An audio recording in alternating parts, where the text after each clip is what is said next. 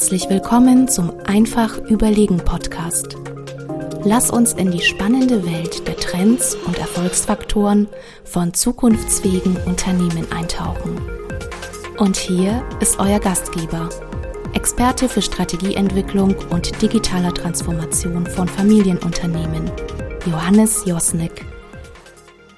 Hallo und herzlich willkommen zur nächsten Folge des Einfach Überlegen Podcasts. Heute wieder ein ganz, ganz spannendes Thema, was brandaktuell ist. Und zwar, was wäre, wenn Unternehmen ihr Pricing voll automatisieren würden? Und heute habe ich mit dabei meinen Kollegen Julian Vögele, Experte im Vertrieb und Pricing-Themen, also prädestiniert für die heutige Folge. Julian, hallo.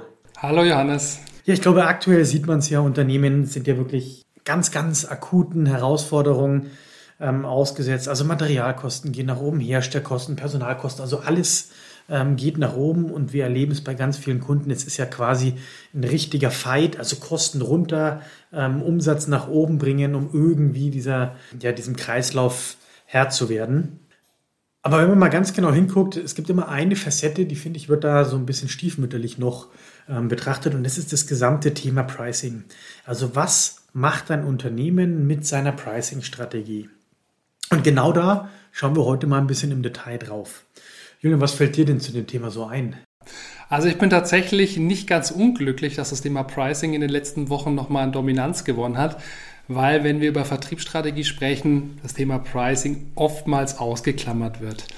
Ähm, ein Punkt vom Pricing hattest du in der Anleitung, in der Einleitung auch angesprochen, ist das Thema Preispunkte. Auf welcher Höhe setze ich meinen Preispunkt? Und dieses Thema ist jetzt in den letzten Wochen nochmal deutlich interessanter geworden. Du hast angesprochen, die Kosten gehen hoch und man fragt sich natürlich, welchen Anteil kann ich an meinen Kunden weitergeben. Deswegen ist das Thema im Vergleich zu den Jahren vorher ein anderes geworden. Nur mal um so ein bisschen Verständnis für zu bekommen. Früher hat man sehr häufig einmal im Jahr sich seine Preise angeguckt, hat vielleicht auch Preislisten gehabt, hat geschaut, passen die Preise noch so und hat sie dann entsprechend vielleicht der Kostenstruktur, vielleicht auch der Möglichkeiten angepasst. Jetzt befinden wir uns aktuell in einer Situation, wo sich diese Kosten wirklich sehr, sehr häufig verändern. Aktuell nach oben, vielleicht aber in der Zukunft auch wieder nach unten. Heißt, so dieses klassische Modell, wie es früher gelebt wurde, lässt sich zukünftig nicht mehr umsetzen. Und damit sind auch ein bisschen die, die Vertriebsabteilungen ja, punktuell überfordert. Was heißt das? Ähm, Sie stellen sich die Frage, wie kommuniziere ich das am besten zu meinem Kunden? Sind es auch gar nicht gewohnt, überhaupt so häufig zu kommunizieren? Und da kommt das Thema Pricing ins Spiel. Was mir an der Stelle besonders wichtig ist, Pricing ist nicht nur der Preispunkt. Also Pricing umfasst viel, viel mehr. Und genau das ist ein Punkt, an dem man da auch ansetzen kann, wenn man sich mit den Kunden über das Thema unterhält.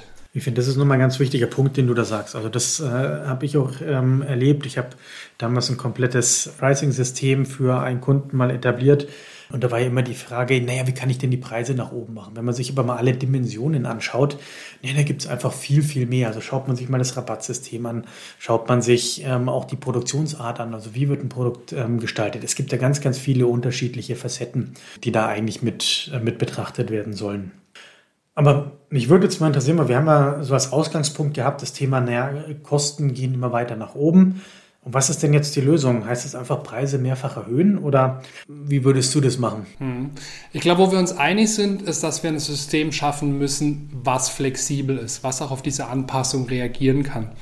Und ein Punkt, was da immer sehr häufig genannt wird, ist das Thema Dynamic Pricing. Dynamic Pricing, der Name erstmal sagt, dynamisches Pricing, dynamische Preisfindung beschreibt erstmal, dass sich Preise verändern können. Ich glaube, so das älteste Beispiel, was, was die meisten kennen, was es auch schon immer gab, ist das Thema beim, beim Bäcker nebenan. Ähm, gegen Ende des Tages, äh, man hat die Ware vorrätig und man will noch die letzten Produkte abverkaufen. Insofern reduziert man den Preis und schafft es vielleicht noch, die letzte Semmel, den letzten Leib an den, an den Mann, an die Frau zu bringen. Das ist vielleicht so das älteste Beispiel. Dynamic Pricing heutzutage umfasst aber viel, viel mehr. Entscheidend ist in diesem Begriff, ähm, man hat verschiedene Inputgrößen, die einen Preis definieren. Das können einmal die Kostenfaktoren sein, wie anfangs gesprochen, die momentan sehr stark und sehr häufig und sehr schnell schwanken. Das kann aber auch eine Kundennachfrage sein. Ich glaube, auch da ein bekanntes Beispiel ist so die, die Tourismusbranche. Wer kennt es nicht? Ähm, der Flieger kostet am einen Tag noch 500 Euro, am nächsten Tag 600 Euro das ist nicht nur auf die Kosten zurückzuführen, das ist darauf zurückzuführen, auf das Angebot, auf die Kundennachfrage und somit verändern sich auch die Preise dynamisch. Und in der heutigen Zeit haben wir so viele Möglichkeiten wie noch nie zuvor, auch wirklich auf diese Inputgrößen zuzugreifen. Vielleicht ein Beispiel noch, ähm, was auch viele kennen, ist, ist das Uber-Beispiel. Also die meisten sind wahrscheinlich schon mal Uber gefahren, haben sich ähm, eine Uber-Fahrt gebucht und haben festgestellt, Mensch, gestern hat die gleiche Fahrt irgendwie 5 Euro weniger gekostet als heute am Wochenende, Samstag, Rush Hour, die Leute wollen raus. Und genau das ist schon die Antwort. Bei Uber nämlich beispielsweise im Vergleich zu, zu anderen Transportmitteln geht es nicht nur um die Distanz der zurückgelegten Fahrt, sondern um verschiedene Inputgrößen. Wie viele Kunden fragen gerade nach, wie viele Fahrer habe ich, die zur Verfügung stehen und somit schwanken auch die Preise. Also da haben wir ein ganz ähm, ja, prominentes Beispiel für ein Dynamic Pricing System. Ah, das ist ganz spannend. Ich habe tatsächlich jetzt auch aktuell einen Kunden, der aus dem Logistikbereich kommt und die eben auch eingeführt haben. Die arbeiten sehr viel mit, ähm, mit externen Dienstleistern, die quasi dann die, ich sag mal, diese letzten Meter, letzte Meile irgendwo überbrücken. Und die haben da eben auch ein ganz charmantes System eingeführt, was eben auch ähm, eine Art Smart Pricing ist.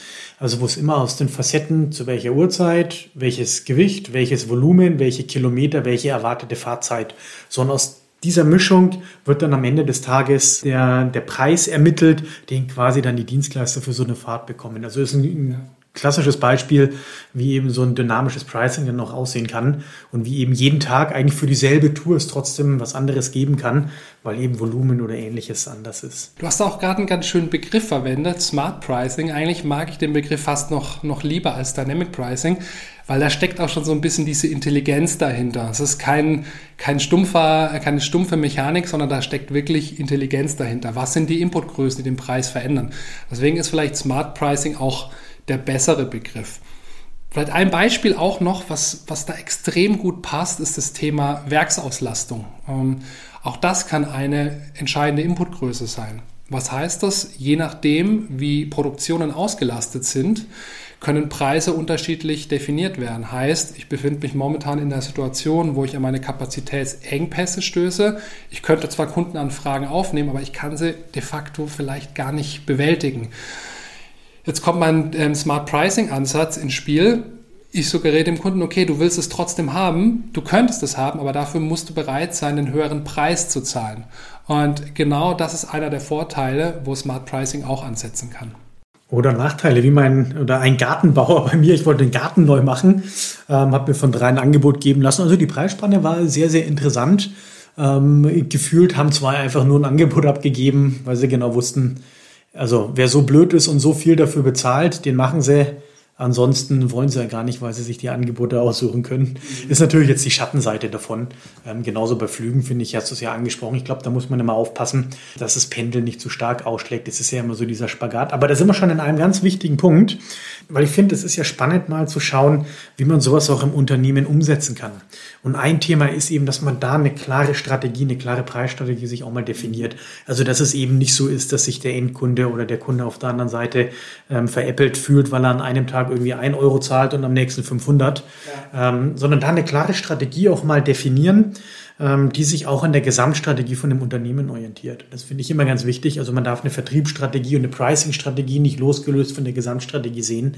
Ähm, das ist einfach ein verzahntes System. Ja, also ganz wichtiger Punkt. Ich glaube, was es auch ein bisschen greifbar macht, gerade im produzierenden Bereich, kommen ja viele Unternehmen aus einem Pricing-Ansatz, der auf den Kosten basiert. Das heißt, ich schaue mir an, was kostet mein Produkt in der Produktion und dann schlage ich noch einen gewissen Deckungsbeitrag on top. So haben viele jahrelang kalkuliert.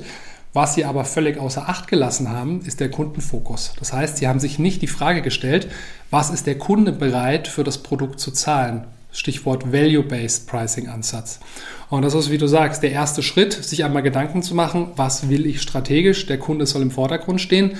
Heißt aber auch, ich kann mir angucken, was ist der Kunde bereit für mein Produkt zu zahlen und mich dafür so ein bisschen von den Herstellkosten loszulösen. Das ist ein ganz wichtiger Punkt.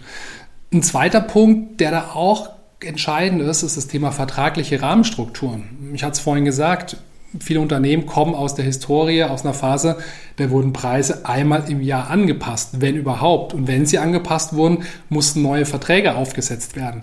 Heißt natürlich, wenn ich im Business-Business-Kontext Preise dynamisch anbieten will, muss ich überhaupt erstmal die vertraglichen Rahmenbedingungen dafür schaffen, sonst klappt der beste Ansatz nicht. Ich finde aber einen Punkt, der darf jetzt nicht unter den Tisch fallen, und zwar ist das ja das Thema Mindset. Ich glaube, das ist ganz, ganz elementar nochmal in dem Bereich. Also wir müssen beim Thema Pricing auch Mindset in dem Unternehmen generieren, dass das ja ein Thema ist, was einfach aufs Tablett gehört. Also ein Thema, was regelmäßig bearbeitet werden soll ähm, und was einfach im Rahmen noch von der Gesamtstrategie entsprechende Gewichtung auch findet. Und dazu gehört auch wieder mein Lieblingsthema Profitorientierung.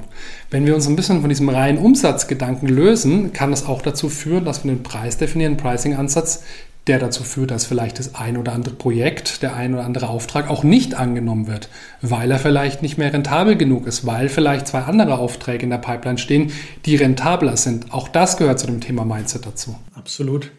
Und ich finde, da sind, sind wir gerade an einem ganz entscheidenden Punkt und so lässt sich, finde ich, das Thema auch gut zusammenfassen. Pricing ist ja weit mehr als eine Preisfestsetzung. Pricing ist ja wirklich ein komplettes System mit verschiedenen Zahnrädchen, die ineinander ähm, greifen. Und gerade in der jetzigen Situation, wo die Kosten ja immer ähm, weiter steigen, ist ja das Thema Dynamic Pricing und Smart Pricing ähm, mit teilautomatisierten ähm, digitalen Preissystemen einfach eine gute Lösung, um mit dem Thema auch ähm, zurechtzukommen. Ja, Julian, ich würde sagen, da haben wir das Thema doch einmal komplett umrundet. Jetzt würde mich, lieber Zuhörer, mal interessieren, machst du schon Dynamic Pricing? Schreib mir doch deine Kommentare und deine Erfahrungen dazu an josnik.weismann.de. Und wir haben auch zur heutigen Folge wieder was Tolles vorbereitet. Und zwar kannst du unter www.einfachüberlegen.de unsere Wissenskarte runterladen, auf die nochmal die Dimensionen vom Pricing zu sehen sind. In dem Sinne, bis zum nächsten Mal.